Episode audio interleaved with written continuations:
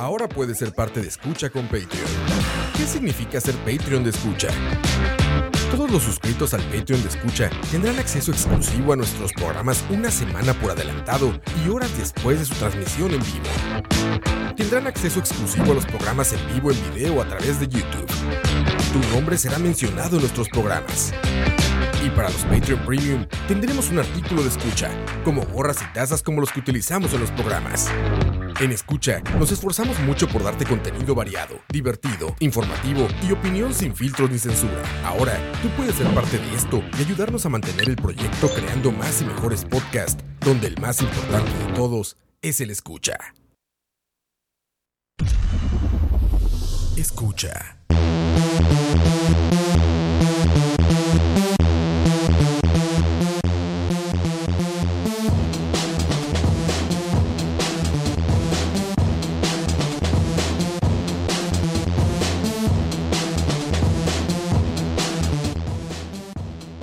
Bienvenidos, bienvenidos a un. No voy a hacer un programa más, voy a hacer un programa especial.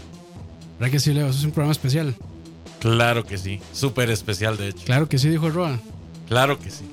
Bienvenidos, hoy vamos a estar hablando sobre la saga Matrix. Ahí parece como que todo, todo fluye a través de Herbert, ¿verdad?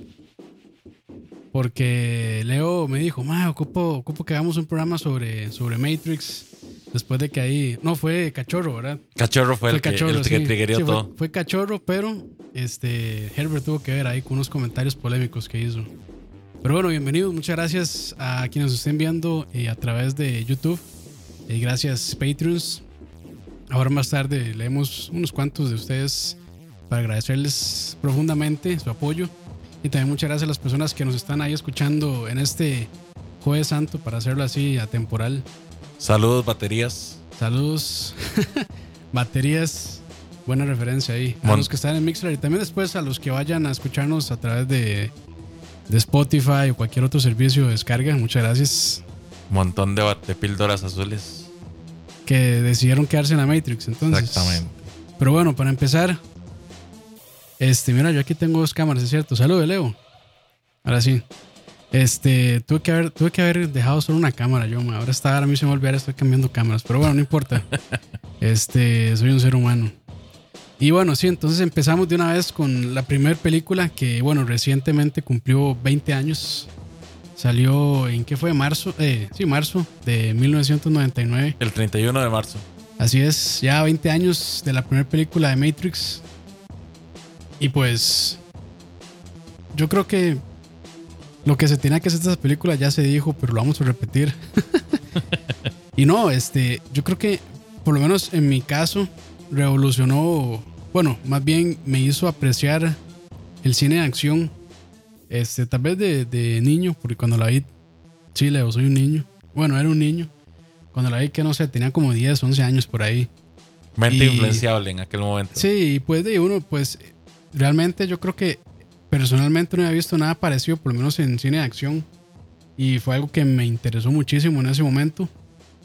Pero que yo creo que lo vi con unos amigos de la escuela, algo así, pues de los pichazos estuvieron tuanis, pero toda la parte, digamos, de filosofía y demás, eso sí, digamos que fue tal vez nuevo para mí y tal vez ni lo, ni lo logré entender y por eso es que, bueno, ya adelantándome un poco, no me... Las otras dos películas tal vez no me gustaron tanto por eso. Pero para empezar, con Matrix de 1999, excelente. O sea, yo la considero personalmente, y cada quien pues tendrá su opinión, pero yo la considero la mejor película de acción de todos los tiempos. La mejor película de acción. De acción personalmente. Ok. La 1. La uno, sí, la Oh. primera. Ok, ok. Yo tenía. Yo tal vez estaba en una etapa un poco más madura que vos. Había visto un poquito más el mundo. A pesar de que yo vivía en el pueblo más aburrido de la, de la zona atlántica, ¿verdad? Entonces no mienta, man, no había visto nada. Eh, No, no, pero hey, yo tenía, tenía más acceso a internet que vos. Ese es el asunto. La cuestión es que. Con cuan- más acceso, man. Yo nací casi con internet. Cuando. Usted, usted nació con Wi-Fi integrado. Sí, no, sí. no, no, no, no, ya hasta en el colegio fue que ya tuve internet. Ya, ya. Yo tenía 15 años y justamente había visto unos anuncios de una vara como muy conceptual, una vara que se veía muy rara.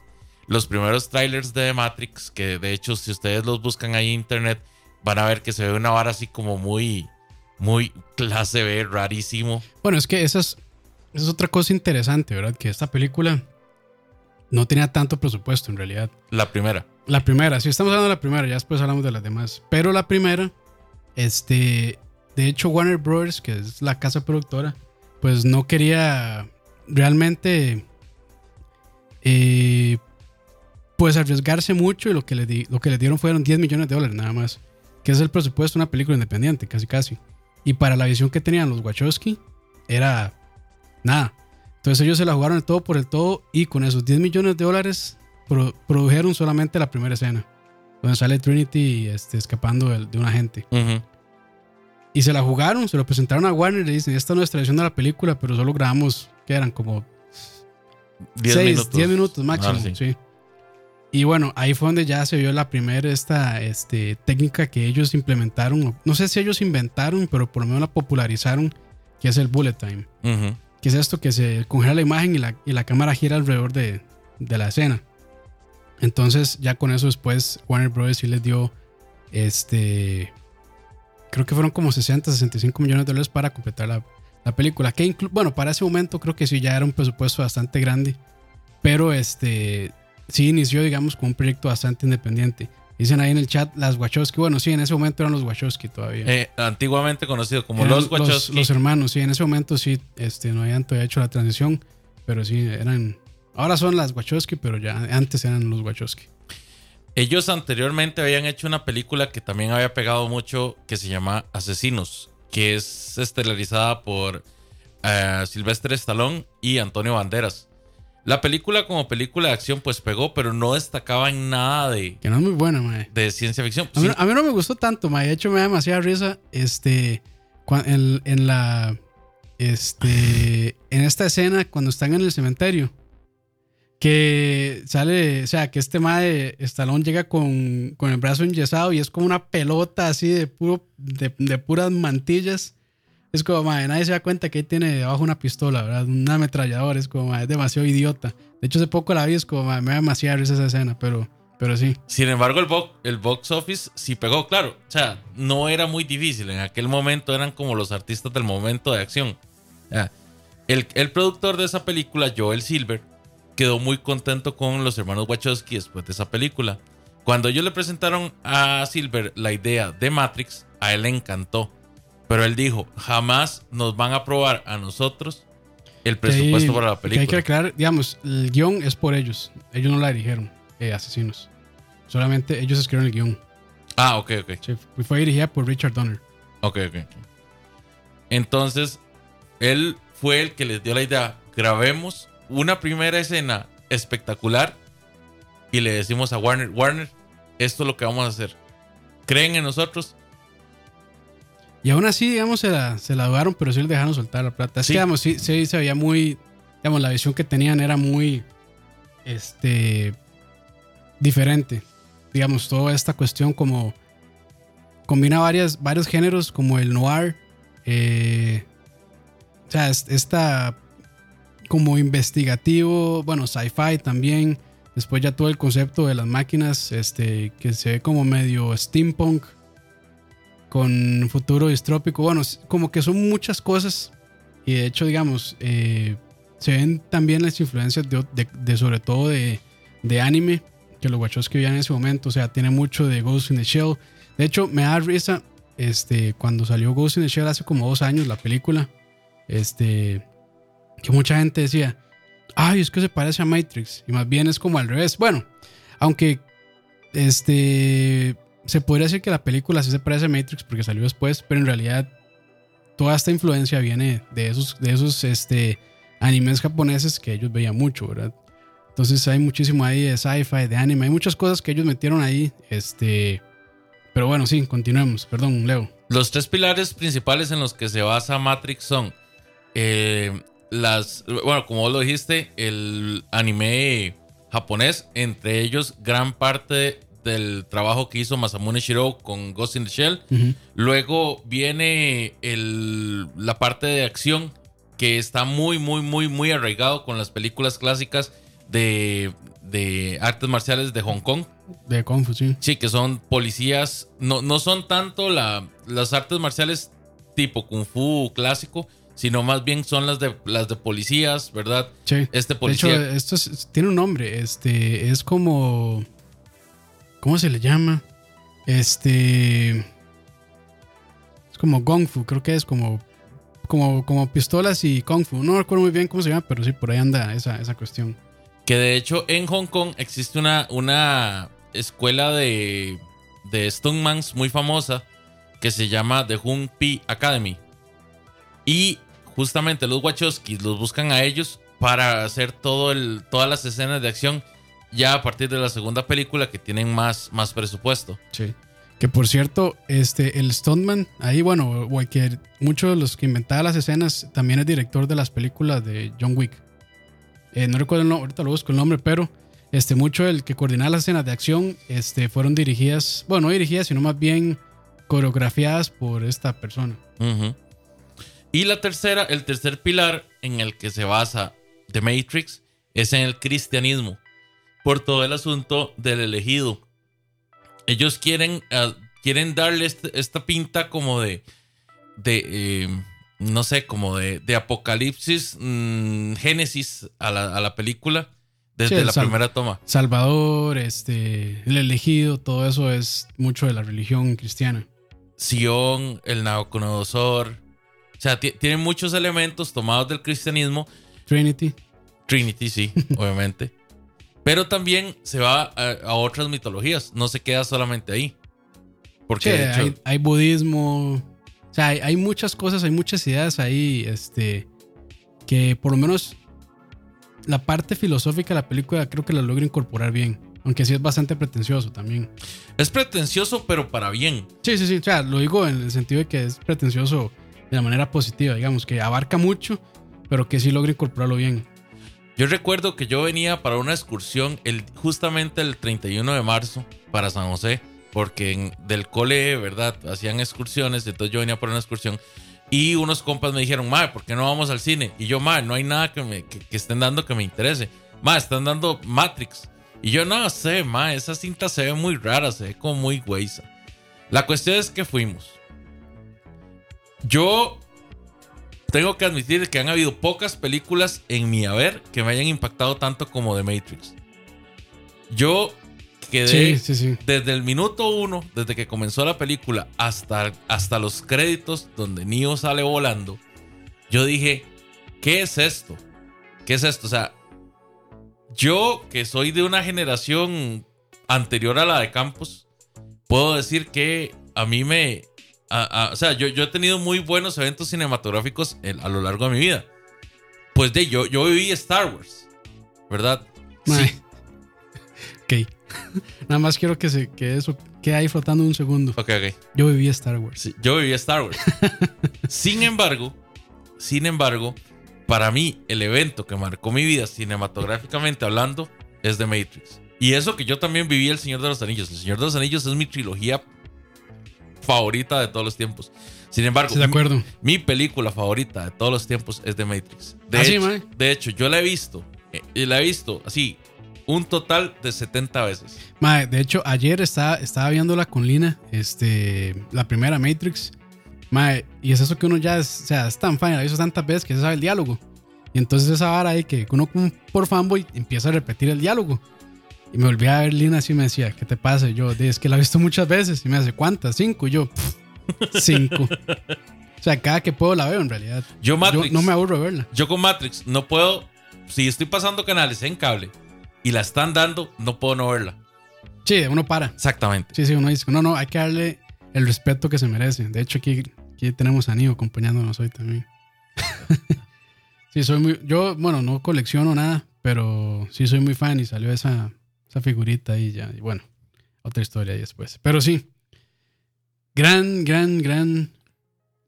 O sea, para, para una película con ideas tan locas y yo, digamos, poniéndome tal vez de parte sin saber nada de, de- o poco de producción, este, una película que quiera combinar toda esa parte filosófica de religión y estas ideas de existencialismo y demás con acción, bien hecha, porque esa es otra cuestión, o sea, este, las personas, eh, por, cierto, en el chat ya nos dijeron el nombre, se llama eh, Chad, perdón, está, Stahelski, creo que es Chad Stahelski, que es el eh, director de John Wick y también coordinó muchas las escenas de acción de Matrix.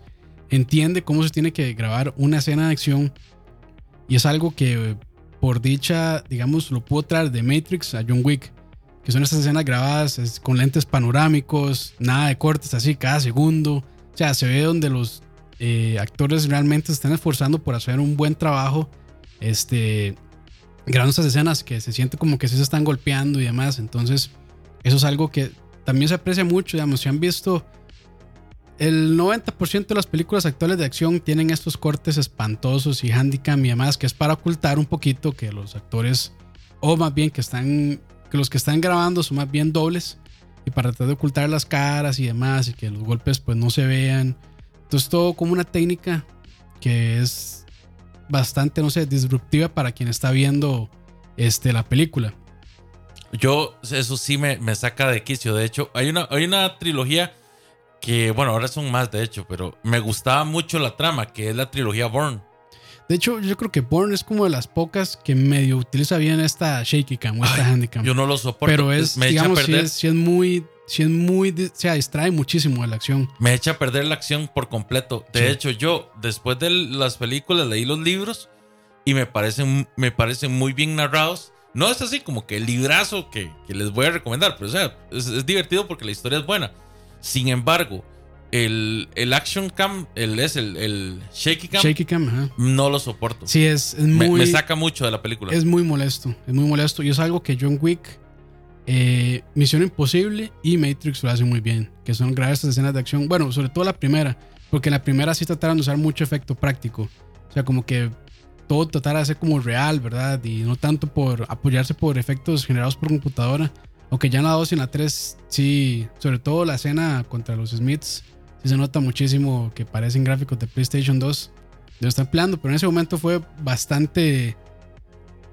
Fue una de las escenas más caras del cine cuando la grabaron. Pero es vacilón porque eso lo notamos ahora. Ah, no, antes era increíble. Digamos, antes en, en, definición estándar, eso se veía increíble. O sea, sí se notaba que era CGI, no que no. Pero, o sea, seguía siendo revolucionario. la forma en la que hicieron esa escena. en ese momento, digamos, no en realidad, yo creo que no sé si había algo parecido. Yo creo que no había nada parecido. O sea, esa escena creo que costó solamente esa escena como un millón de dólares. Y es una escena como de, no sé, cinco minutos, a lo mucho. Mm, yo creo que menos. Creo que es como tres minutos y medio. Es corta. Y para el valor que tiene es muchísimo. Pero bueno, continuando con Matrix 1.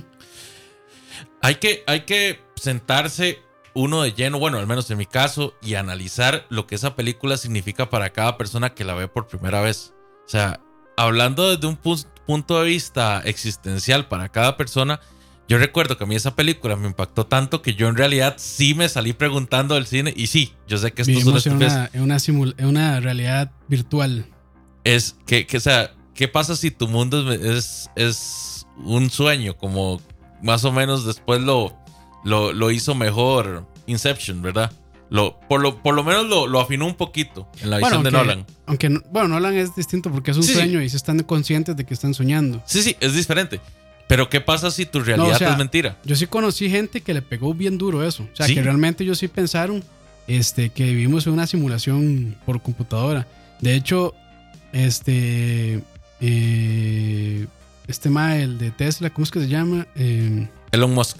Elon Musk, él es uno como de los que no lo ha firmado, pero una vez que le preguntaron como que él, él sí dijo que es posible que vivamos en una realidad virtual, una realidad generada por computadoras. Entonces mucha gente todavía se sigue como cuestionando esa cuestión y es como, bueno, si han visto Animatrix todavía profundizan un poco más en eso, este, como estas cuando uno va cayendo y demás, o sea, como que sí desarrollan un poquito más. Eh, estas, digamos, sobre todo hay un, hay un corto de Animatrix, este, que es como que hay como una casa, no es una casa, es como una parte como embrujada, digamos, donde las personas pueden volar y demás. Y lo que dicen es que cada vez, bueno, y en, la 2 también, cuando Neo habla con oráculo, que si cada vez que una persona ve un fantasma o que pasa algo extraño, es Matrix eh, tratando de resolver algo extraño, bueno, o una, un algoritmo extraño o una singularidad, digamos. Entonces digamos que hasta eso lo lograron explicar como estas pequeñas cosas extrañas que pasan en la vida y es como de la computadora o el servidor, lo que sea, no pudo procesar bien eso, entonces es un error de sistema y por eso es que se ve así. Entonces es también, digamos, estas partes son muy interesantes como no entraron de lleno, pero sí medio las explicaron un poco. De hecho, en la segunda se expande bastante eso. Yo recuerdo que, o sea, que lo primero que yo fui a hacer saliendo a ver la película fue ir a, a Vértigo y a comprarme el soundtrack de la película. Ah, ok. Y eso era lo que yo iba escuchando todo el viaje y regreso. Y yo quedé, pero así, ¿verdad? Como loco con la película. Y de hecho sí, le puse, le puse mente al hecho de que, De ¿qué que pasa, sí, ¿qué pasa si, si vivimos en una simulación? Somos una batería. Sí, es que justamente esa fue la generación, digamos, yo, yo crecí, por así decirlo, de los, de los 9 a los 15 años míos, viendo películas como Hackers, viendo cuestiones eh, en la televisión, la revolución de las computadoras, la revolución del Internet, viendo películas como Terminator, Terminator 1 y 2, hasta ese momento, ¿verdad? Y justamente, o sea, somos la generación paranoica de las máquinas. Sí, que hicimos con ese miedo. Exactamente. Todavía vos estabas muy pequeño en ese entonces, entonces me imagino que no saliste como tan, tan emocionado. Eh, o sea, no, no, no, no, no puedo, o sea, realmente no recuerdo. Pero, o sea, como niño, pues toda la parte de esta acción y demás, yo Ujú. no lo volvía loco. Pero digamos, lo que mostraba la película en sí era interesante. Bueno, y por hecho que ya después, años luego, ya un poco más, más grande, pues la logré ver. Y sí entendí un poquito más toda esta parte, digamos, de la, toda la parte filosófica que quiere mostrar la película y, y pues la logré entender hasta cierto punto, digamos. Entonces es cuando, yo, cuando uno se pone a pensar así como, ¡ay, qué increíble esta vara! ¿A dónde estamos llegando? Y estábamos ahí con lo del 2K, ¿verdad? Del año 2000. El Y2K y el... ¿Cómo se llama esto? Eh, sí, lo del año 2000, Sí. que los aviones iban a caer, etcétera, etcétera. Sí, que las computadoras no iban a poder bien, no iban a dar bien el paso, digamos, de 1999 al 2000. Exactamente. O sea, había mucha cuestión al respecto y que el tal, y tal vez hasta la misma cuestión de que en el 2000 se acababa el mundo y todo este asunto. La, peli- la película logra uno utilizar todo este tipo de cosas y explotarlo en una referencia cyberpunk muy, muy chiva. O sea, está muy bien lograda. O sea, para mí es como la, la cúspide de toda esa, de toda esa ola cyberpunk hacker que teníamos en, el- en los noventas. Sí, como la influencia, digamos, de, de- de todas estas cosas, de todos esos temas que estaban por ahí. Pero para mí, digamos, ya viéndola así, eh, sobre todo Matrix 1, lo que se me hace más interesante es que después de 20 años se mantiene muy bien. O sea, todas las, este, digamos, yo creo que de las partes medio más chafas que se notan es en la primera escena cuando Trinity da el brinco y que hace como un Superman para cruzar por una ventana. Ahí se viaje, el, o sea, la, la pantalla verde detrás se ve horripilante, pero son pocos segundos, es como de lo poco. Pero lo demás, los escenarios y demás, que todo trataron de hacerlo como a mano real, le da esta sensación a la película de que sí este, están en esas alcantarillas, que están sobreviviendo y toda esta parte de la guerra contra las máquinas que hasta más adelante lo explican. Pero digamos que eso es lo que a mí se me hace más, más interesante que una película que realmente ya es vieja, 20 años, o sea, no voy a decir que es un clásico. O tal vez para, para mí se va a pasar a ser un clásico, pero 20 años todavía le falta.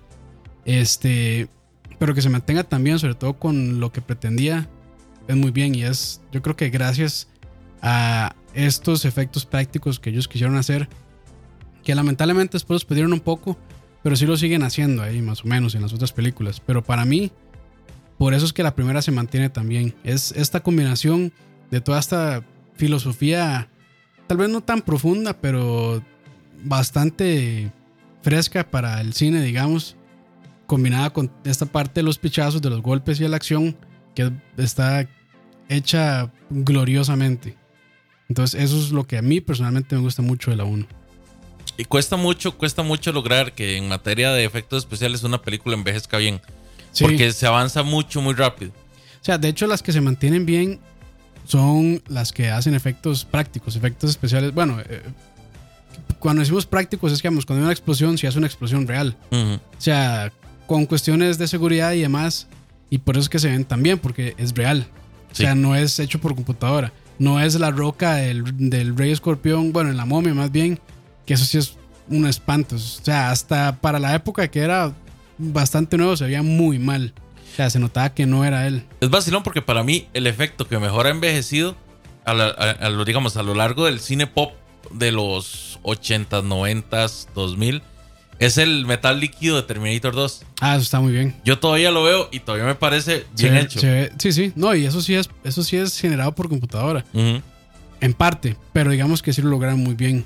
Muy, muy bien. Entonces, para mí eso es lo que, lo que más me gusta de, esa película. De hecho, sobre- sobrevivió del Standard Definition al High Definition. Sí, la remasterización. Bueno, es que también remasterizar una película que se grabó, qué sé yo, en 35 milímetros o en, un- o en un formato de estos de cine, este, en filme, es mucho más sencillo, porque en realidad, este, como la- el paso, la resolución que se usaba en ese momento para grabar, digamos, si da muy bien el paso de, de ese 35 milímetros o lo que fuera a 1080 o a cualquier esa, yo creo que aguanta hasta 4K incluso, pero era muy caro, solo las películas lo podían hacer y las películas de alto presupuesto, entonces por eso es que este, ese paso de lo analógico a lo digital lo va muy bien, muy muy bien.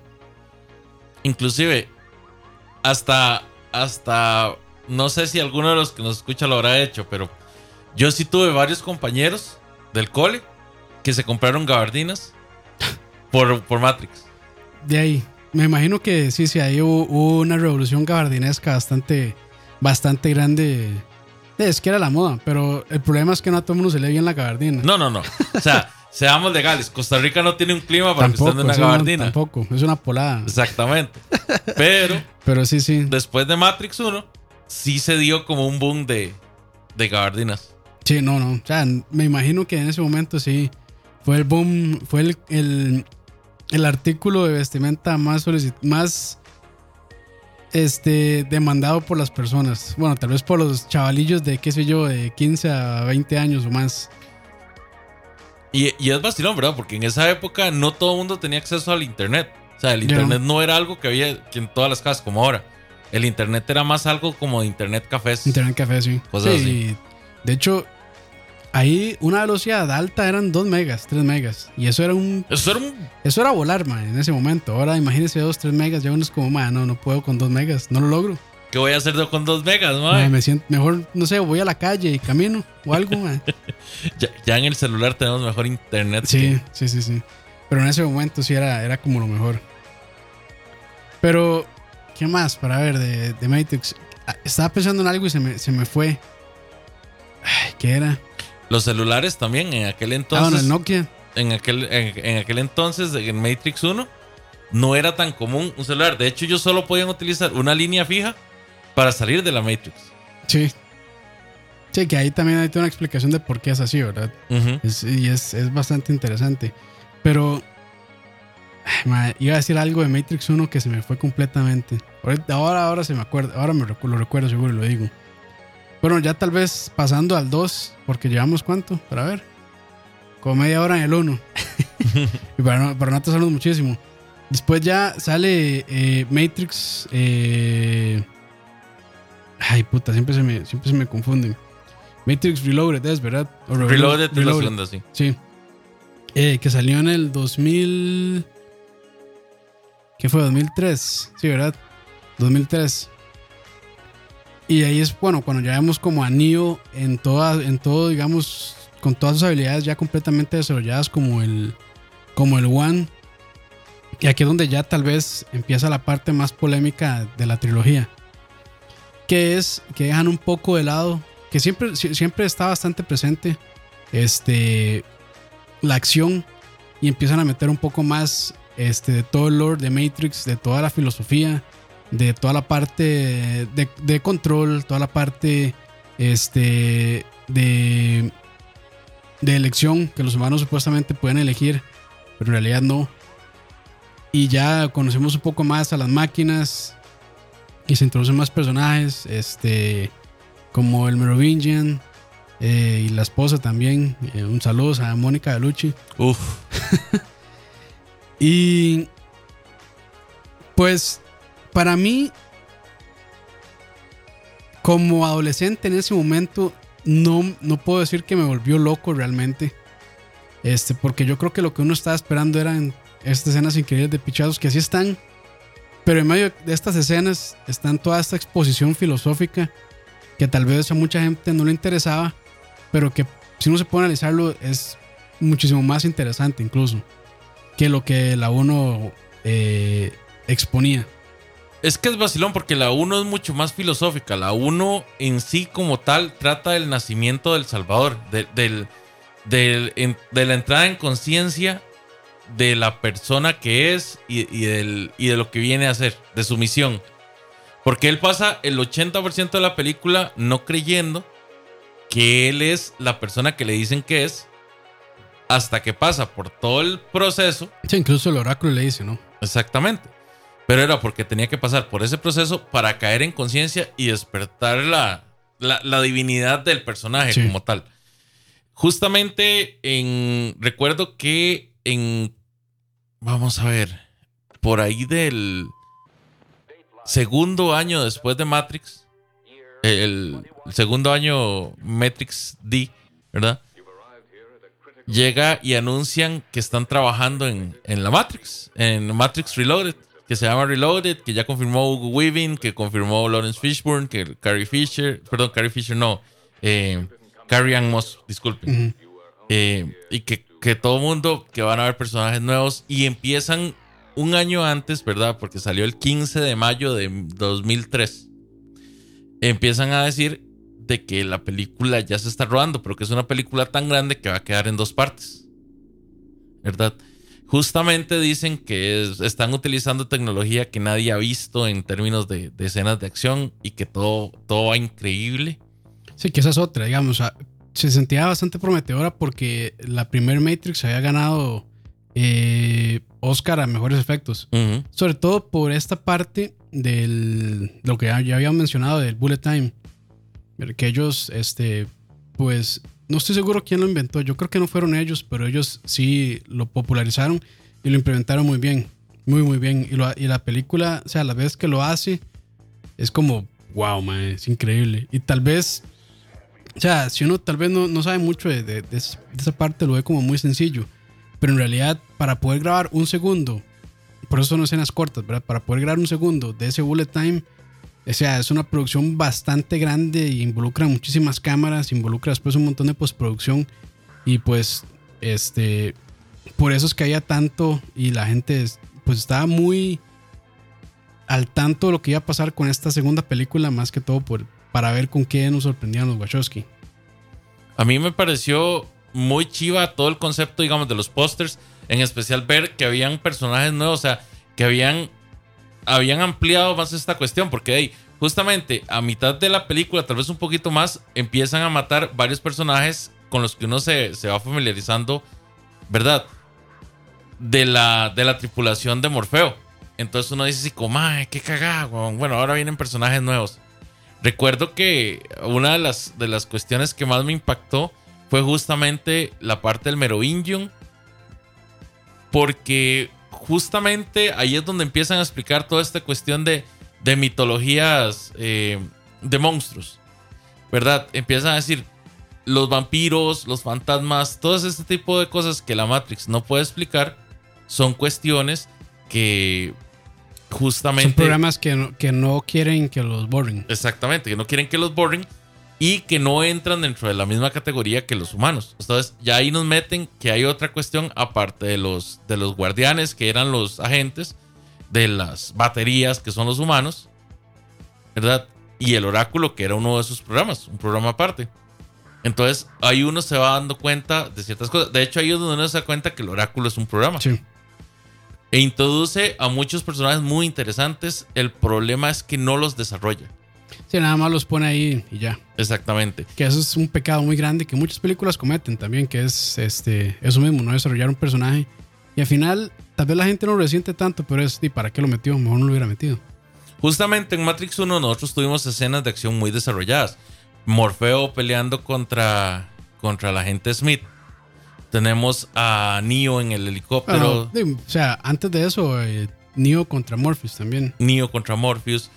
O sea, hay bastantes escenas. eh, Trinity contra los agentes. También. ujú. O sea, so- son escenas muy desarrolladas. Pero justamente en la 2 hay ciertas escenas que desarrollan mucho. Cuando ya llega el nuevo, el nuevo agente Smith, ¿verdad? Ya desconectado de la Matrix. Que ahora es el virus Smith. Ujú. Eh, esta otra parte donde llegan los, los gemelos. Que a mí me parecieron personajes muy chivas. Que no desarrollaron, Sí. ¿verdad? Es que también, no sé si ellos este, también estaban pensando un poco en todo este universo que ya no solo iba a hacer películas, sino que iban a hacer cómics. eh, bueno, hicieron cómics, hicieron videojuegos. Este, entonces ya como que tal vez querían separar un poco historias, eh, digamos, de las películas principales para poder integrarlas en otros medios. Por ejemplo, Enter the Matrix, que es eh, Niobe Ghost, que es un juego que mucha gente, mucha gente, eh, mucha gente detesta, pero a mí no se me hace tan re malo.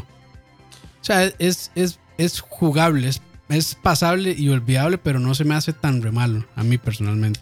Para la época en la que salió, a mí me pareció un buen juego. De hecho, o sea, yo no puedo hablar sin estar eh, predispuesto, porque a mí me gusta mucho la to- to- todo. O sea, Sí, sí. todo alrededor de Matrix me gusta mucho.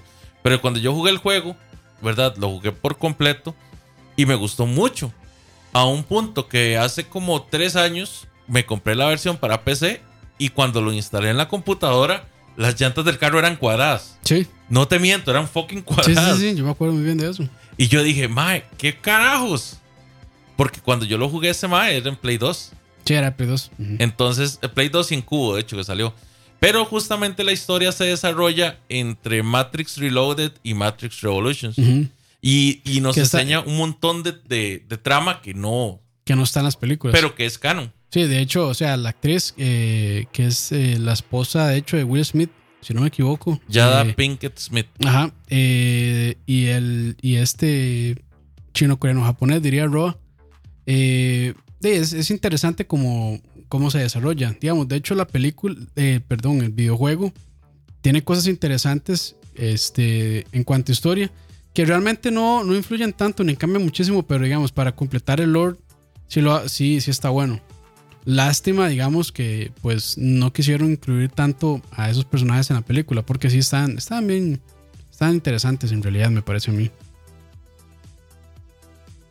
A mí, una de las cosas que más me gustó fue justamente la escena de, de la pelea de Neo con Smith. Me, me gustó mucho en el momento, sí, ya ahora sí viéndola los... ¿Cuál los- de la...? de- ah, bueno, la, la segunda. que se llama- Contra los Smith. Ajá. Se llama The Burly Man. Curiosamente, eh, The Burly Man es el nombre, el código secreto que tenía la grabación de la de la de Matrix Re- Reloaded y Matrix Revolution. Todas las películas grabaron con el código de, de Burly Man. Ah, Hasta ok. después, ya post edición, fue que ya les cambiaron el nombre Matrix Reloaded y Matrix Revolution. Esa escena se llama justamente The Burly Man por el agente Smith. ¿Verdad? De que básicamente él puede meterse o, o puede escaparse de cualquier situación, nada más Ok. retirándose así. Cuando él empieza a absorber gente, el objetivo de él, obviamente, el primer objetivo es Neo. ¿Verdad? Pero como no, no, no lo logra logra, hacer, les cambió todo el paradigma en ese momento de, de cómo iba a ser la situación. Otra cosa que explora mucho la película es que nos expande el universo de, de los humanos en la, en la realidad. ¿Verdad? Podemos ver Zion, podemos ver la estructura política de Zion, podemos ver cómo se manejan las, las, las máquinas que tienen ahí. Se puede ver el proceso de purga y nos introduce a un personaje muy, muy importante dentro de toda la trama, que es el arquitecto. Sin embargo, es el personaje peor explicado de la historia en las películas. Sí, este, yo creo que ahí el, o sea, el, propósito que, que el arquitecto tenía más que todo era como para decirle, este, Matrix es un sistema de control y el y Neo es un sistema de control también.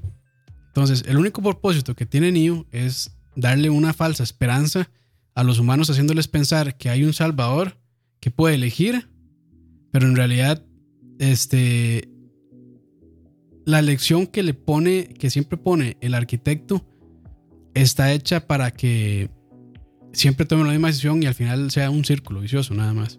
De hecho, ahí explica que esa es la séptima versión de la Matrix, que la primera era una Matrix perfecta, pero como los humanos son imperfectos, no lo aceptaron. Entonces, después de eso, introdujeron al, a, digamos, a la figura o al programa de, del oráculo para que pudiera entender más las interacciones humanas y tratar, digamos, de que la Matrix fuera más sostenible. Pero en ese, en ese si uno pone mucha atención en esa, eh, en esa escena con el arquitecto, realmente, o sea, se dice muchísimo, pero es una escena bastante aburrida porque es mucho exposición, es mucha explicación y es mucho de que también hace algo que mucha gente le reclama a las películas, que es muéstreme, no me lo diga. Que es el famoso show don't tell. Y esa película lo que le hace, o sea, bueno, esa escena lo que hace nada más es decirme cómo, cómo funciona todo, cómo fue, este, cómo es que funciona la Matrix y cuál es la función o el propósito de, de Neo. Pero en ese caso, digamos como que el Neo de las películas es bastante especial y de hecho él mismo lo dice y es porque tiene como la parte del amor más desarrollada, sobre todo el amor a Trinity. Que ahí es, es como esta lección que siempre le pone esta... Eh, ¿Cómo decirlo? Como no es... Sí, sí, es una lección básicamente que al final, pues por el comportamiento que habían visto las máquinas de Neo, siempre a tomar una decisión que era nada más este, rebotear o reiniciar la Matrix y que él este, junto con no sé cuántas personas este, que tenía que elegir, reconstruyeran, entre comillas, eh, Zion para que se volviera a repetir toda esta cuestión y poder siempre tener controlados a los humanos para que fueran baterías al final. Pero digamos que esa escena es buena, pero sí, digamos, este, cae en este pecado de que nada más es este, toda la película contándomela en vez de mostrándome qué fue lo que pasó realmente. Pero no se duerma, Leo. No, no, no, no, no. De hecho, estoy nada más como verificando unos datos acá. Eh, justamente para ese punto ya nosotros teníamos conocimiento de la Animatrix en ese momento, ya, ya, había empezado a circular. Y ahí fue donde pudimos ver cómo, cómo fue en realidad por partes, cómo empezó todo este asunto. Ahí se, ahí se amplió todo el asunto de la guerra de los humanos y las máquinas, cómo empezó, cómo los humanos como siempre la cagaron, ¿verdad? Sí. En, en, en el futuro. Y a pesar de que la información es muy vaga, el trabajo de animación que está hecho en cada uno de los, ah, es segmentos es increíble. Es increíble. En el segundo renacimiento, en parte 1 y parte 2, es donde podemos ver exactamente cómo pasa el, asunto de cómo pasamos de ser la raza dominante en la Tierra a ser las baterías que, somos ahorita en la Matrix. Me parece, me parece una transición bellísima, ¿verdad? Como fue. Sí, toda la parte es increíble. Sin embargo, sí, sí, sí es así como impactante, ¿verdad? O sea, uno sí termina dándole la razón a las máquinas de, por qué nos tienen en, incubadoras, ¿verdad? Porque sí, un chico de mierda, exactamente. Y además de eso, hay un cómic que se llama Bits and Pieces of Information, ¿verdad? Que también habla sobre esa guerra. Ok. Yo no, no he leído el cómic, pero sí, digamos, tengo conocimiento de, de, lo que trata y lo que sí leí fue una signosis. Además de eso, justamente ahora que estábamos hablando de Enter the Matrix, Enter the Matrix comienza después de donde, justamente donde termina el primer corto de, Animatrix, que es el, último vuelo de los Iris. De los Iris, Que ellos estaban corriendo para entregar un mensaje del oráculo que se los había dado Cypher, ¿era cómo se llama? El, guardián del oráculo. Eh, no, Cypher es el que los traiciona en la primera película. Cierto, cierto. Es. Ah, bueno, ahí, ahí voy a buscar. Bueno, sí, que, es otro programa también. Que es un programa, sí. Bueno, el SMI y, y, el Oráculo son programas, básicamente. Bueno, SMI le da ese mensaje al, al, equipo, ¿verdad? Que está en la Osiris para que se lo lleve a Zion. Entonces, ese mensaje. Seraph se llama. Cierto. Y ese mensaje llega justamente a manos de, la, de, los Iris y todos los miembros de los Iris mueren para poder entregar ese mensaje. Sí, que básicamente que ya las máquinas están penetrando Zion. Están así teniendo, bueno, con estos taladros enormes, están haciendo el hueco para poder invadir Zion ya. Y es justamente ahí donde también empieza eh, eh, Matrix Reloaded. Matrix Reloaded, sí. Es la, reunión con todos los, bueno, con la mayoría de los capitanes de, los capitanes, las, sí. de las, este, estas, de las naves, pues. Exactamente. Porque justamente lo que el oráculo hace es que les pasa, les pasa el, el, el, ¿cómo se llama esto? El, el mensaje como tal. Y donde ellos van, ellos ven las máquinas donde se están desplegando. Sí. Entonces es ahí donde los empiezan a perseguir. Sí, ahí, ahí ya termina. Ujú. Que de hecho, esa escena es increíble donde está bajando. No me acuerdo el nombre del personaje, pero la china esta que está bajando como por en medio de los tubos. Bueno, es que en realidad toda la animación, o sea, todos los cortos de Animatrix eh, son estilos de animación distintos. Este, desde digamos, bueno, este, el Last Fly of, of Osiris es básicamente por computadora todo, animación por computadora. Este, después ya hay más estilos a mano, este, como anime más, eh, bueno, hay varios estilos de anime también. A este, la, la historia con este detective y Trinity es como noir. O sea, es muy, muy bueno este, y expande muchísimo el lore de, de Matrix. Si, si les gusta Matrix, no han visto ni Matrix, se están perdiendo de muchísimo. Entonces, muy, muy recomendado. Este, y si les gusta mucho el anime, pues todavía con muchísima más razón. De hecho, se me haría raro una persona que le guste el anime y no haya visto Animatrix en realidad. Porque sí tiene muchísimas técnicas de animación ahí muy, muy interesantes y muy, muy, muy bien hechas y expanden sobre todo el universo de Matrix. Una, una de las cosas que más me, que más me, me gustó a mí del principio de, las, de la segunda parte es que justamente Neo explota más la, la habilidad de volar. O sea, una de las cosas que los humanos más queremos sentir es la libertad de volar, la, la libertad del espacio. O sea, el hecho de que usted, como el elegido o como el ser humano que más inteligente o que ha alcanzado su máximo potencial, es el hecho de que usted ya no esté limitado por, por las mismas cosas que podemos hacer los, los seres humanos. A, a mí me pareció tan, tan genial, tan bien representado, que el elegido pueda volar y desplazarse libremente en la Matrix, porque después de teletransportarme, esa sería como la, la cuestión que a mí más me que más gustaría. le gustaría hacer. Sí. Sí. O el poder que más le gustaría tener, tal vez. Sí, sí, por así decirlo. Porque volar es como la, la, la máxima libertad de- del hombre. O sea, ya no estamos regidos por la, por la ley de gravedad como tal. O sea, ya, ya podemos desplazarnos de un, de un punto a otro sin, sin necesidad de una jaula metálica. Sí. Pero sí, sí. Ahí. Yo creo que la, básicamente eso es. eh, la película se basa en esto: es que Neo pueda llegar como al source para hablar con el arquitecto y que, o sea, digamos que todo el propósito de la figura de Neo es eso: es llegar donde el arquitecto y, reiniciar la Matrix. Pero ahí es donde ya cambia un poco más la historia de Matrix, en, por lo menos en este caso que es cuando Neo decide no, no digamos, y dejarse influenciar por lo que el arquitecto le dice y más bien es ir a salvar a Trinity. Y lo hace. Este, y de hecho, bueno, esa escena es bastante chévere donde él va volando y va como que despedazando todos los edificios y, a- y arrastrando todos los carros para poder este, salvar a, a Trinity.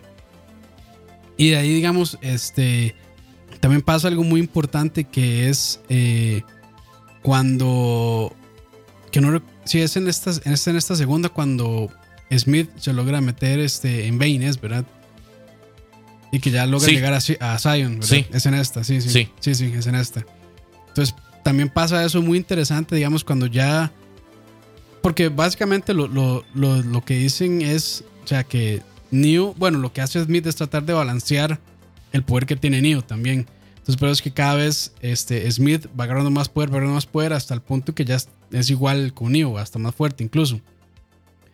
Y digamos, este, Neo logra penetrar, digamos, eh, perdón, Smith logra penetrar en la parte de los humanos y se hace todo un desmadre gracias a, que se mete con Bane. De hecho, esa, esa parte es como medio rara, digamos, pero sí explica muy bien como lo del virus de Smith. Que digamos, incluso él puede llegar a moverse fuera de la Matrix. Y que era antes un programa dominado y controlado por la Matrix, que ya completamente se liberó y digamos hace todo un desbalance y desproporciona todo el propósito de la Matrix, realmente también.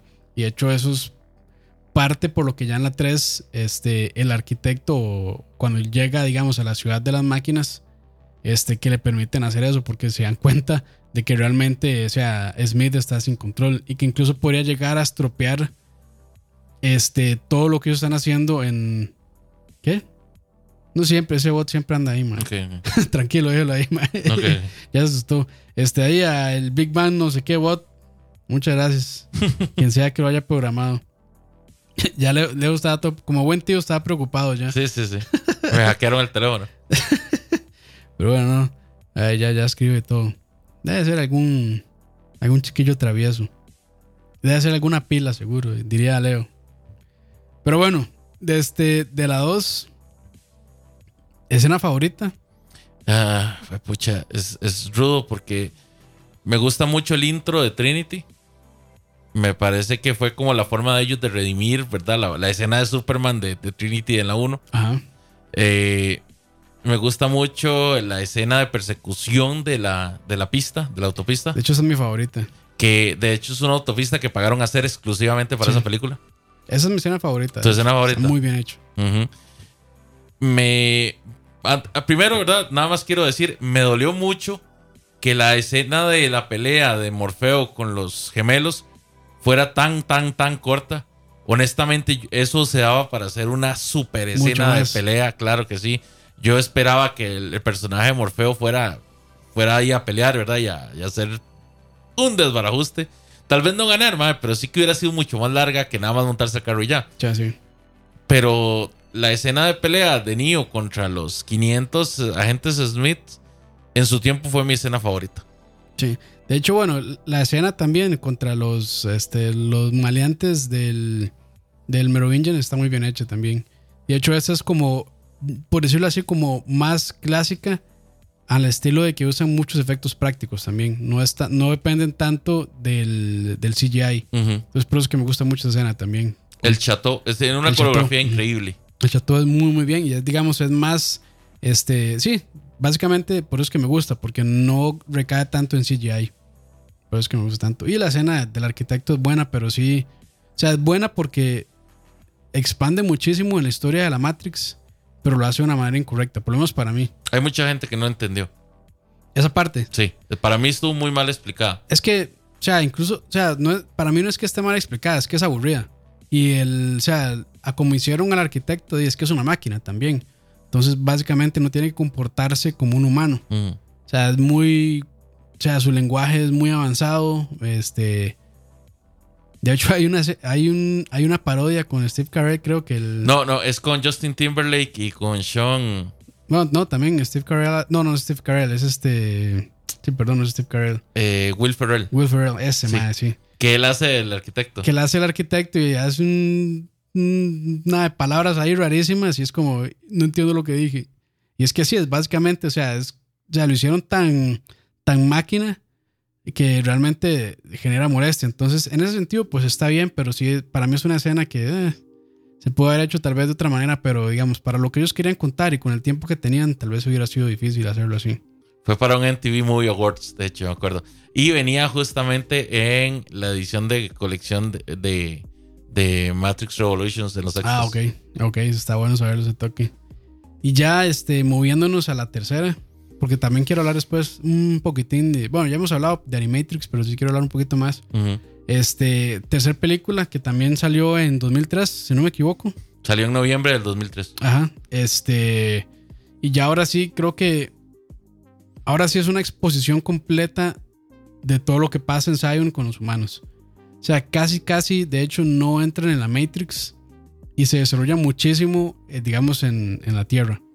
Es una, es una cuestión, porque a mucha gente no le gustó cómo terminó Matrix Reloaded. El asunto Esa es otra también, El- que terminó en un, en un forzado continuará. en un forzado a continuar y en un este, cliffhanger espantoso también. La gente cree que son dos películas por separadas, pero en realidad las dos películas se grabaron en la misma, en la misma, Sí, forma. salieron, por eso salieron tan juntas. Exactamente, por eso hubo seis meses de diferencia entre cada una. Ujú. La, la cuestión es que, digamos, no todo mundo puede hacer eso de grabar todas las películas en una sola sentada tan bien como lo hizo, como lo hizo Peter Jackson con El Señor de los Anillos. Ni, ni a todo mundo le funciona tan bien. Sí. Eh, A Matrix en particular no le funcionó por la parte donde la cortaron. Porque, o sea, el cliffhanger fue demasiado. La gente necesitaba como un closure en ese momento. En especial porque la primera cuenta una historia de principio a fin. Una, es una muy buena historia contenida. Exactamente. La segunda no. La segunda sí deja todo demasiado abierto. y quedan un punto muy, muy extraño. O sea, como qué pasó, cómo el poder del elegido se pasó al, se pasó a este lado. Si mal, sí, si mal no me equivoco, termina, bueno, con Neo. Con, este, con Neo y con Smith despertándose, exactamente. Sí, sí, entonces como... Ah, que es justamente lo que vos decís, es la ecuación balanceándose. Sí. El poder de Neo pasándose de la Matrix y el, el, virus pasándose, a los humanos. A los humanos. Pero sí, este, y de hecho, de ahí, bueno, no, no recuerdo muy bien cuándo fue que salió de, de, Path of Neo, que también es un juego de PlayStation 2, bueno, de la época de PlayStation 2, que ese sí era el juego como que la gente estaba esperando, que era poder usar a Neo con todos sus poderes. Sí. También fue un juego ahí medio mediocre, nada del otro mundo, pero para fans estaba virón. Sí, es que son juegos hechos para fans, básicamente. Es lo mismo que pasó con, con, los juegos de los Señores de los Anillos. Sí, sí, o sea, son juegos para gente que es fan y que tiene ya mucho plus metido de que ellos quieren ver algo de, de sí, quieren, quieren, quieren como meterse un poco más. De hecho, Path of Neo vino hasta mucho después. Path of Neo vino en el 2005. Ah, ok. Eh, justamente salió primero Matrix Online y después salió Path of Neo. ¿Verdad? Porque la gente quería, quería jugar algo. Con Neo. Sí, La producción del juego en realidad, digamos, a nivel, a nivel de visual era bastante pobre. Sí. Gracias. Gracias, gracias, perdón. Tranquilo. La, la producción del juego sí era bastante pobre, pero el contenido para fans era bastante entretenido. O sea, uno pudo, pudo desarrollar más aspectos como el tratamiento de, perdón, del entrenamiento de Neo en la primera película, eh, misiones que, le agregaban un poquito más al canon. Y la parte final tenía un bonus, un bonus play ahí como muy chido. Era una escena de los Wachowskis eh, en muñequitos de Atari. Ah, sí. Que ahí explicaban ellos por qué el final del juego iba a ser diferente al final de la película, porque ellos no creían que un juego con ese final tan estilo Jesucristo fuera fuera a resultar. Entonces que por eso hacían, hacían, este super agente al final del juego, muy chido. Una secuencia muy chida. Que de nuevo, o sea, el juego estaba lleno de glitches, estaba lleno de problemas, estaba muy mal desarrollado. Es un juego de película, entonces... Sí, normalmente el juego de película no, no resulta muy bien, realmente. Pero, Dave, si usted era fan, le, ayudaba a meterle más cosas al lore cuando ya supuestamente se había acabado todo. Sí, también, también. Que al final yo creo que eso es por, lo que la gente este, lo juega, que es como, ah, es que tiene 7 segundos extra, como el chiste de, Big Bang Theory. Ajá. Es que tiene 7 segundos extra que cambian la historia de todo. Es como, uy, la gente a veces juega solo para poder llegar a ese punto y ver realmente qué era lo que ellos querían decir con eso. Pero sí, bueno, este Matrix Revolutions. Este, ahí, pues, debo decir que es mi película menos favorita de la trilogía. Eh, no es la que más me gusta realmente, aunque tiene cosas, tiene cosas tuanis, este, de poder ver la gente en Zion y la pelea contra las máquinas. O sea, y lo realmente débiles que son los humanos contra las máquinas. Y de lo mucho que dependen, digamos, de la figura de Neo sobre todo Morpheus, que siempre terminó creyendo en él, incluso cuando toda la gente le decía que pues no. Y al final, o sea, ahí otra vez como que se reintroduce toda esta cuestión de la fe este, en El Salvador. Y ahí yo creo que sí, digamos que sí llegan a esa conclusión de que pues de tener fe algunas veces funciona, ¿verdad? Y es pues hasta esperanzadora en cierto punto ver cómo cuentan la historia de, de Neo y cómo, digamos, él, sus poderes no solamente están este, en la Matrix, que al final los poderes, digamos, que él tiene en la Matrix no es, digamos, una cuestión este, humana, sino más bien es porque las máquinas deciden a quién darle ese poder. Y es como que ya esta persona está designada para ser el elegido y para que poder reiniciar todo este ciclo. Entonces también es como interesante ver esa parte de que, o sea, este, este nido, digamos, de la séptima versión es distinta a la de los demás. Porque realmente sí logra, digamos, eh, trascender de la Matrix al mundo real. Y es como, digamos, cuando él puede destruir las máquinas. Que de hecho es como, así es como termina la, segunda película, que es cuando él destruye las máquinas. Ya sería como la muerte inminente de todos ellos, solo porque están en las máquinas. Al final Neo lo salva, por eso.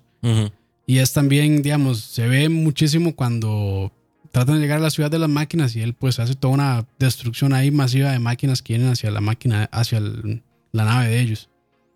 Pero, no sé, digamos, en esta película para mí no hay tantas escenas así tan memorables, de hecho. Es que hay una cuestión, o sea, la, la película en desde que empiezan a salir los stars nos da el hint más, más fuerte del, de, digamos, de lo que va a pasar con, con toda esta película. O sea, todo lo que tiene un principio tiene un final. O sea, ya se están cerrando los ciclos. De hecho, yo, bueno, tal vez ahorita más, luego al cierre voy a expandir un poquito en esta parte, pero a mí la película me parece que sí, ya nos está preparando para de que, ok, en la, en la primera película tuvimos esperanza, tuvimos eh, redención, tuvimos todo. En la segunda película vimos que todo lo que creíamos que habíamos alcanzado en la primera película era falso. Era una ilusión, era nada más parte del algoritmo de lo que es la Matrix. O sea, que en realidad nosotros creemos que tenemos elección, pero que no. Y la, la última película es, bueno, ¿cómo terminamos con todo esto? No va a haber un buen final, pero ¿cómo cerramos el ciclo? Entonces ahí es donde yo digo, ok, eh, hay que ver, hay que ver las diferentes partes de esto, las diferentes aristas. La película se centra mucho en Zion. De hecho, yo diría que un 70, 65, 70% de la película es en Zion. Y nos, nos permite ver muchas estructuras, digamos. Eh, hablando de maquinaria, la película es muy rica. Podemos ver muchos. diseño industrial y todo eso muy, muy Muchos diseños, digamos, toda la parte cyberpunk es súper explotada Vemos diferentes tipos de naves, vemos diferentes tipos de plataformas de, defensa. Inclusive podemos ver que los mismos humanos han desarrollado más armas de las que inicialmente tenían, ¿verdad? Por las máquinas. Entonces podemos ver parte de la estrategia, podemos ver cómo, cómo, cómo se desarrolla todo eso. La película se divide en dos frentes, la parte de Zion y la parte en... De Neo llegando a la ciudad de las máquinas. Exactamente, de Neo llegando a la ciudad de las máquinas. Me parece que se, se, excedieron mucho enseñándonos Zion y no expandiendo tanto la parte de, de, Source. Para mí, The Source tuvo que haber sido por lo menos un 30% de la película. Un poco más. Un poco más. Sí. Porque habían demasiadas cosas que, explorar. Había, o sea, podíamos ver qué eran los sentimientos de las máquinas hacia los humanos. Que, ya, que, ya, habíamos visto una parte de eso en el segundo renacimiento, pero hubiera sido más chiva que lo hubieran, que lo hubieran desarrollado. Eh, no sé, haber visto más personajes del lado de las máquinas que, no fueran solo, solo programas. Que al final es, sea, es bastante romántico, porque al final lo que, digamos, quiebra el balance y la ecuación, o lo que no logran entender las máquinas es el amor, que es algo muy, muy humano, ¿verdad? Que al final se puede decir que lo que salvó a la humanidad fue el amor, básicamente. Básicamente. Sí. Entonces, cuando ya ¿verdad? Vemos estas estructuras de defensa y toda esta cuestión donde cruzan el cielo y todo este asunto eh, de uno dice, ay, pucha, va bien, o sea, qué chiva. Pero de repente, pum, termina. Así, como suben, así bajan de una vez. Así bajan. Por ejemplo, la parte de Bane, toda la pelea de Bane, eso fue una pésima elección de, de todo. Volverlo ciego. No había necesidad. Sí. No, no, o sea, yo siento que eso ahí ya, ya fue eh, extra. Sí, o sea, no. Sí, sí. Extra rebuscado. Básicamente sí, no tenía necesidad y es como creo que básicamente era como para reforzar esta figura de Salvador también, como que a pesar de que no tuviera o que no tuviera, digamos, todas las capacidades, se las ingenia para poder resolver, digamos. o, hace, o hace cosas que la gente piensa imposibles o tiene este, características imposibles para poder demostrar y reforzar esta idea del, del, de One. Sí, que, que, es parte de la divinidad del, del, personaje, que, que, justamente desarrolla un sentido divino más allá de los sentidos que tiene la humanidad disponibles. ¿Verdad? A mí no me parece que el personaje de, de Trinity sobrara. Más bien, a mí me, me gustaba mucho el personaje. No los pueden utilizar tampoco. No, no, no. En, en la tercera película es totalmente subutilizado. Nada más cae, digamos, de como el interés romántico de Neo ya. Al final también pues es parte de lo que impulsa y lo que hace diferente al Neo, digamos, de, esa, de esta Matrix. Pero, digamos, se está subutilizado realmente. De hecho, todos los personajes en la primera película que se, manejaron bien, en las otras no los desarrollan tan bien. Porque claramente todo el, protagonista, el protagonismo se lo lleva a Neo, muy fácil. O sea, un personaje es igual que Superman, ¿verdad? O sea, un personaje tan poderoso, es muy fácil que se lleve, pues, el spotlight, que se lleve, digamos, el, que sea el centro de atención. Pero es que en la 2 lo hicieron bien, porque en la 2 separaron a Neo Sí, sí, sí. y lo mandaron a totalmente otro plano. Y a Trinity y a Sí, que, Morpheus. que es básicamente la escena de, de la pista. Sí, les dieron, les dieron todo el chase, ¿verdad? Y al final Neo tuvo que hacer un gran esfuerzo para poder para llegar ahí, sí. ¿verdad? Pero en la 3 no se ve tanto eso. A pesar de que Neo en, en, en su, no sé, en su conciencia en la Matrix está en un, en una especie como de limbo, ¿verdad? La escena donde van Morfeo y, y Trinity Sí, y Seraph. y Seraph a rescatarlo es súper corta. Sí, O sea, no, no hay así como que chance de desarrollar nada. Pudo haber sido una, una gran escena, porque, o sea, se prestaba. sí. estaba dentro de todas las escenas del bar cyberpunk y toda la cuestión rara del merovingio, este, ¿verdad? bar este de bondage. Exactamente. y no lo desarrollaron. O sea, ahí pudo, haber, pudo haberse dado una escena de peleas tuanis. Sí. Que inclusive, o sea, la, la escena que hubo antes, cuando estaban en el parqueo de ese mismo bar, fue chiva. Es chida, sí. Cuando están como caminando por el cielo raso. Pero es súper corta. Sí. Y, es que, es que se- yo creo que sí se volcaron completamente a contar la historia de, de Zion. Ujú. Por alguna razón, digamos, lo alargaron. Yo creo que no, no era tan necesario, aunque hay escenas muy tuanis, digamos, como el capitán este, que siempre se me olvida el nombre, el chino ese, que es todo, todo tuanis, con, para ver cómo se llama, Capitán Chino. Capitán Chino, pero bueno, ahí después encontramos el nombre. Capitán Roland, ¿será? Roland no era chino, Roland No, era de pelo blanco. No, no, no. No, no me acuerdo cómo era que se llamaba, pero bueno, no importa. O sea, e- eso estuvo muy chida, pero sí, o sea, yo creo que lo alargaron muchísimo la parte de, de, de Zion. Porque de hecho, Nayobi es la que, la que, la que justamente tiene otra escena muy chiva en esta es cuando película. va manejando cuando va manejando la, la nave. sí. la nave. De hecho, la- la- el, el soundtrack de esa, de esa escena se llama Woman Can Drive. Ah, ok. Y se supone que Nayobi es la mejor Piloto. piloto Ujú. de, todos todo Zion. Zion, sí. Sí. Sí, sí, es, y es. O sea, sí tiene, tiene sus partes interesantes. Lo que pasa es que toda esta exposición la hace, no sé si hasta cierto punto aburrida. De hecho, sí. De hecho, O sea, sí. A mi sí- parecer, sí, sí. se me hace un toque aburrida, a mí realmente. Y de hecho, la, la risa cuando ya logra llegar Smith donde el oráculo y ya la convierte, la risa que se echa es como tan falsa y es tan babosa esa risa al final. Pero bueno, ese es otro, es otro tema. Que de hecho, Neo con quien- contra quien se agarra es con, con, el oráculo. Y es interesante, o sea, es como el Mae que escogió. O sea, realmente la- quien maquina todo esto por detrás es el oráculo, básicamente. Que ella lo que anda buscando creo que es este balance entre los humanos y las máquinas. Y que al final pues lo logra, lo logra hacer. O Ella, sea, lo- lo- o sea, si es, si es exitosa en su tarea, digamos. ella lo que había visto no era tanto la, la venida del elegido. Ella lo que había visto era la plaga del virus. Ajá. O sea, ella lo en, en- en su programación, ella lo que había llegado a. A entender, digamos, o su conclusión. sí, a- la conclusión es como más, más bien como la adivinación de ella, ¿verdad? El resultado de, de todo el cálculo que ella hizo es que en determinado momento la vida como tal de tanto máquinas como de los seres humanos se iba a ver amenazada. Porque las máquinas, por estar controlando tanto la vida de los humanos, no iban a tener para dónde agarrar. Y el virus iba a consumir todo lo que era el mundo digital, todo el mundo de las máquinas, y las máquinas iban a quedar sin energía. Entonces, ella entendió que la única forma de coexistir era dejando, eh, o sea, enseñando a la humanidad y a las máquinas a convivir los unos con otros. Sí, tener ese balance. Exactamente. Por eso ella fue que ella se agarró de la, de la ecuación del elegido para justamente en esta iteración guiarlos a este resultado. ¿Verdad? Por eso fue que ella no se fue. Que de hecho, la primera actriz de, del oráculo, Sí. la que salía en la, en La, la 1, primera y en la segunda. ella falleció. Ujú. Y eh, por eso en la tercera tuvieron que Es otra reemplazarla. persona, sí. Exactamente. Que lo manejaron bien. O sea, le Sí, dijeron. sí. Tu- tu- tuve que cambiar por las decisiones que tomé y bla, Ujú. bla, bla. Pero sí. Lo, lo vacilón es eso. Que de hecho, justamente todo se explica por la ecuación del oráculo. Y eso se, eso se, uno se da cuenta. O sea, uno llega a la realización de eso hasta que llega el arquitecto y se reúne con el, final. con el oráculo.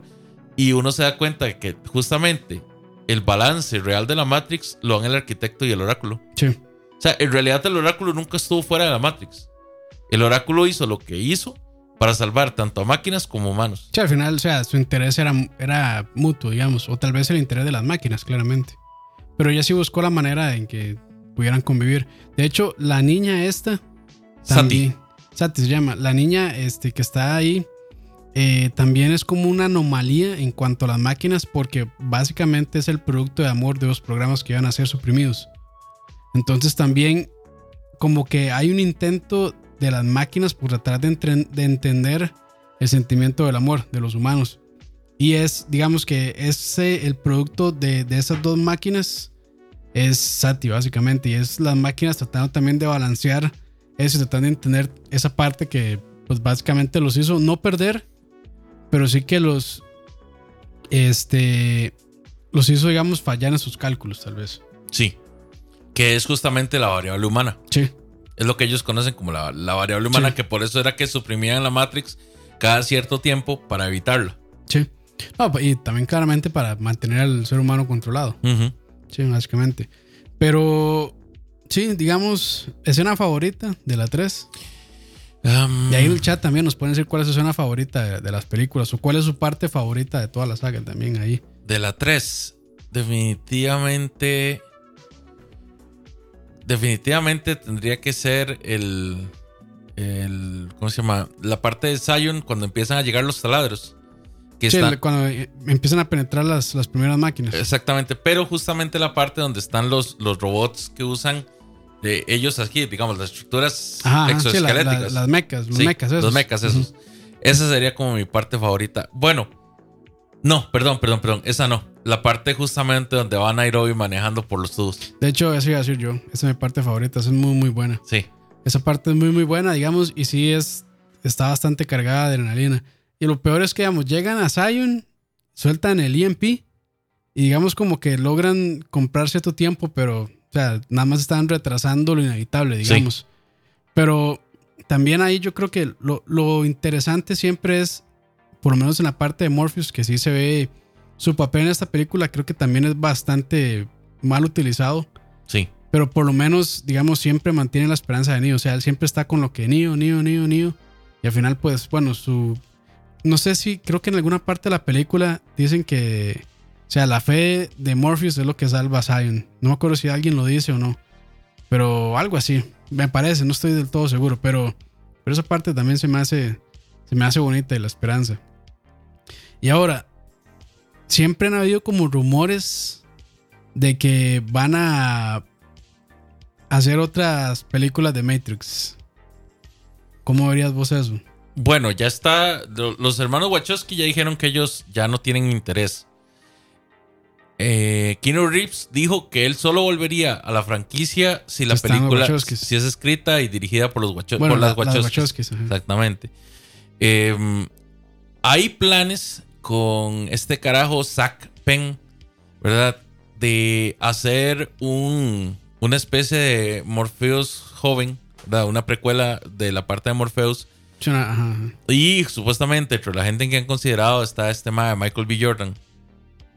Pero, de nuevo, o sea, son puros rumores. Sí, sí, no, nada, Nada, nada. nada O sea, serio. Ya han pasado 20 años de la primera Matrix y honestamente no sé, no sé qué pensar, pero yo esperaría que para hacer Yo- algo malo mejor que no haga nada. Yo diría que mejor no, que lo dejen ahí donde está, la verdad. Pero yo creo que, digamos, sí va a pasar. Porque hay, hay interés. Y es una franquicia que, aunque digamos, mm, no fue perfecta la trilogía, es, es buena. Y por lo menos lo que hizo la primera sí es excelente. Hay, hay una cuestión con Matrix que me gustaría así aclarar, porque hay gente que no entiende y hay mucha gente que dice, es que Matrix solo buena la primera, las otras dos son malas. Matrix en realidad es una epopeya narrada en dos episodios. O sea, la primera película, de principio a fin, es Nacimiento. La segunda, la segunda y la tercera, ¿verdad? Mal llamadas la segunda y la tercera, que en realidad son, son una misma. Revolutions y, y Reloaded son una misma película. Eh, en realidad son vida y muerte. O sea, entonces estamos viendo el nacimiento de la conciencia del elegido. la- es, un, es, un, es un Hero's Journey sí, la vida y la obra del elegido. Y la muerte y sacrificio. y sacrificio al elegido. O sea, entonces, obviamente, la última iba a ser más desde el plano existencial, ¿verdad? Donde ya el sacrificio y todas esas cosas. Que sí, o sea, yo de nuevo, o sea, hubieron cosas mal utilizadas. Estoy de acuerdo. La escena final contra Smith tenía una animación pobre. Sí, no. Para el 2003 A mí era pobre. A mí se me hizo. O sea, para hacer la pelea final. Hay, hay mucha gente que dice que es una escena de Dragon Ball. Sí, es Dragon Ball. Sí. Pero de hecho, sí se ve la influencia. O sea, donde se golpean y salen las. O sea, el agua, donde se hace como esta. Espera. Esta esfera así y demás. O sea, sí, sí es muy influenciada por Dragon Ball. Sí, yo, yo no sé qué pasó ahí. Honestamente, a mí sí me quedó viendo la escena final, la, la- la pelea final. ¿Verdad? En especial porque venimos de dos películas donde las coreografías de buenas. peleas han sido súper, súper elaboradas. Yo hubiera preferido que no hubieran tenido tantas escenas de vuelo, ¿verdad? O, o que, o que el vuelo hubiera sido un poquito más fluido sin las esferas esas. Pero, de ahí, así fue al final. Sin embargo, la parte teológica de todas las películas, la, la- la parte de, La de- filosofía, de sí. filosofía estuvo muy bien aplicada. Sí, sí, a mí me pareció. eh, Es interesante. Ujú. Es una mezcolanza ahí, pero bien hecha, digamos. Entonces, digamos, Lograda. la acción sí decae, pero al mismo tiempo es porque estamos en una eh, eh, eh, en, en el ¿cómo se llama esto? En el atardecer de la vida del elegido, ¿verdad? Entonces, sí, obviamente tiene que perder, tiene que, tiene que sacrificarse porque es la única forma que tienen las máquinas al final para lograr purgar la anomalía que representa el virus. Entonces, es así como nacimiento, conciencia, vida, muerte y sacrificio. Sí, sí, sí, es un, es un Hero's Es- Journey. Es un Hero's Journey Hero's de Journey, principio sí. a fin. Pero bueno, ahí en el chat díganos este, cuál es su momento favorito. Nos dice Moya ahí de la 3, New vs. Smith. Y de la 2 De las sería la persecución. Ah, de las 3. Ah, ok, Sí. sí. Y este, la persecución de la autopista de la 2. Muy bien. Dice Carlos López Sáenz, el momento donde Neo hace un Jesus y se sacrifica. Pero bueno, vamos a hablar aquí rápidamente. El Big Bang Bot. eh, Dave Solo Moya, Christopher Barrot, Pablo Vela, Manuel Sánchez, Ujam 13, Norman Quesada, Juan Álvarez, Luis Diego Zamora, Carlos López, Alejandro Rodríguez y también ahí está conectado Leo y cinco personas más que no dejan su nombre. Yo quiero destacar un comentario de Charles Darwin, a.k.a. Dani Ortiz. Saludos, Dani. Uy, Moniquita, la MILF de MILFs. Ese será, yo creo que no es Dani. Sí, es Dani. ¿Es Dani? Sí, es Dani. Bueno, eh. Y, y sí, estoy totalmente de acuerdo. La MILF, MILF de MILF. sí. Sí, no, no. Este, para ver, mi escena favorita de toda la saga. Ah, es que en la 1 hay tantas buenas, pero me gusta mucho la pelea final de Neo. Bueno, no la final, sino la pelea en el, en el subterráneo de Neo contra Smith. La de la 1. Sí, que es cuando el ma en vez de huir, este, se devuelve y empieza a creer el mismo. Esa escena se me hace muy, muy buena. Tu diálogo favorito de las tres películas. Mi diálogo favorito. Sí. Pucha. Eh, es que no sé, no sé si no, no es el mejor, pero me da mucha risa. Este, cuando están como este, tratando de localizar a Neo en, en la primera película, en, digamos, en la granja esta, y que Cypher le dice este, a Neo como Fasten your seatbelt because. ¿Cómo es? Because, Because Dorothy. Dorothy, no, ¿cómo es? No sé qué is going bye bye. Eso, eso me da mucha risa. Be- because Kansas is going Because bye bye. Kansas is going bye bye. Esa, esa, esa- ese diálogo me da mucha risa. Y este. Para ver qué más. Eh, bueno, si tenés ahí uno. Sí, ah, yo pienso. A mí, digamos, mi, mi favorita de, de- de toda la trilogía sería Don't Think You Are. No, You, You Are. Are. Sí, o sea, para mí esa, esa, Sí, esa- esa es cuando están la primera pelea entre Neo y. sí, eso fue y- impactante para mí, porque yo dije así como, wow, mae, Sí, es muy buena. qué increíble. Y yo, mae, puta, sí, hasta, hasta para uno, cala profundo. O sea, un- uno a veces cree que, que, que puede hacer las cosas, pero ¿qué pasa si usted sabe que puede hacer las cosas? Sí. Es diferente. Dice Dave Solo, creo que lo que más me cuadra es cuando Neo comienza a creérsela y llama a Smith con el mismo gesto que le hizo Morpheus. O sea, con ese aquí el com. Esa, esa es buena también. Para ver. Una dice el Big Bang Bot, una conversación de Matrix sin bots no es conversación. Dice Alejandro Rodríguez, ¿estás seguro que es aire lo que respiras? Ah, es que toda esa, toda esa pelea tiene muy, tiene muy buenas eh, frases. O sea, y se le queda viendo así, este, Morpheus. Sí, sí, es muy interesante. De hecho, bueno, no sé si han visto el trailer, el último trailer que sacaron, este, de John Wick 3, que tiene ahí un hint a Sí. Matrix, que es cuando John dice así como guns, A lot of guns. lot of guns. Esa, esa a mí se me paró cuando dijo eso. Pero bueno, este, y así, bueno, quería hablar un poquito de Animatrix, pero creo que de Animatrix eh, lo importante o la parte, digamos, lo que más expande en el lore es este. ¿Cómo es que se llama esa que tiene dos partes? Siempre se me es que se me El segundo nombres. renacimiento. El segundo renacimiento, parte 1 y parte 2 son muy, muy interesantes. Este, no me gustaría mandarlos a YouTube, pero muy probablemente por ahí lo encuentren. Este, pero es, es muy chida, digamos. Si realmente les gusta el anime y la animación, en general, es una. es- son cortos muy, muy, muy chivas. Se los recomiendo muchísimo. De hecho, este, para mí, está Matrix, después Animatrix y todo lo demás. Eh, digamos, en lo que se ha producido de, de, digamos, de toda esta saga este que tiene que ver con Matrix. Que en realidad, como les decíamos, bueno, tal vez para tocar un poquito, el mundo, el mundo, ¿qué, qué se puede llamar esto? Era como un Sims, algo así, de Matrix Online, Ah, Matrix Online. ¿sí? Eh, era como un RPG. Eh, un- era como más bien, era un MMO. Este. RPG. Ahí en el mundo de Matrix. ¿Vos lo jugaste? No, nunca tuve chance de jugarlo.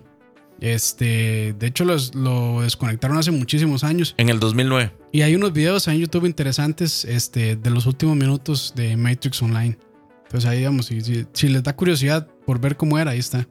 Este, pero sí, básicamente era, pues, uno escogía un personaje y pues iba desarrollando eh, habilidades. Entonces puede hacer habilidades de, así como eh, de disparar, de ralentizar el tiempo, este, de poder luchar y demás. Entonces era como, tenía ese estilo también RPG. Era como, digamos, de Path of Neo, pero en MMO, más o menos. A lo que entiendo, porque si nunca tuve chance de jugarlo. Pero bueno, creo que hasta aquí llegamos con esto, ¿verdad? Buena conversación de Matrix, había que hacerla. Había que hacerla. Había Ahora que estaba cumpliendo 20 añitos. Está cumpliendo cada 20 uno. años, sí. Este, y no, no, muchísimas gracias a todos los que están ahí en el chat. Gracias también a nuestros Patreons. Este, manden saludos ahí en YouTube si quieren. Y ahí después los saludamos. Y pues no, Leo. ¿Algo más que agregar? Nada, en realidad, Vean Matrix. escojan la píldora roja. Sí. Este, váyanse por el rabbit hole, dijo eh, Morpheus. Y pues bueno, hasta aquí llegamos. Muchísimas gracias. Y no sé cómo le ponemos a este programa, Leo. Bueno, Mm. Todavía no tiene nombre. No, no, no sé. La píldora roja. La píldora roja. no, no. Suena muy romántico eso. Sí, sí, sí. Pero bueno, eh, muchísimas gracias. Que la pasen bien. Y pues, este, si son Patreons, ahorita en unos minutos regresamos por YouTube para hacer un preguntas y respuestas de Tocineando. ¿Verdad? Es correcto, muchachos. Cualquier duda, cualquier consulta que quieran, en especial sobre parrillas y cosas por el estilo que no deberían comer esta semana. Sí, es cierto. Entonces ahí vamos a estar con las consultas básicas que tengan, ¿verdad? Y bueno, ahí en realidad espero que estén disfrutando un buen chiverrito ahorita. Así es, así es. Y bueno, nos vemos.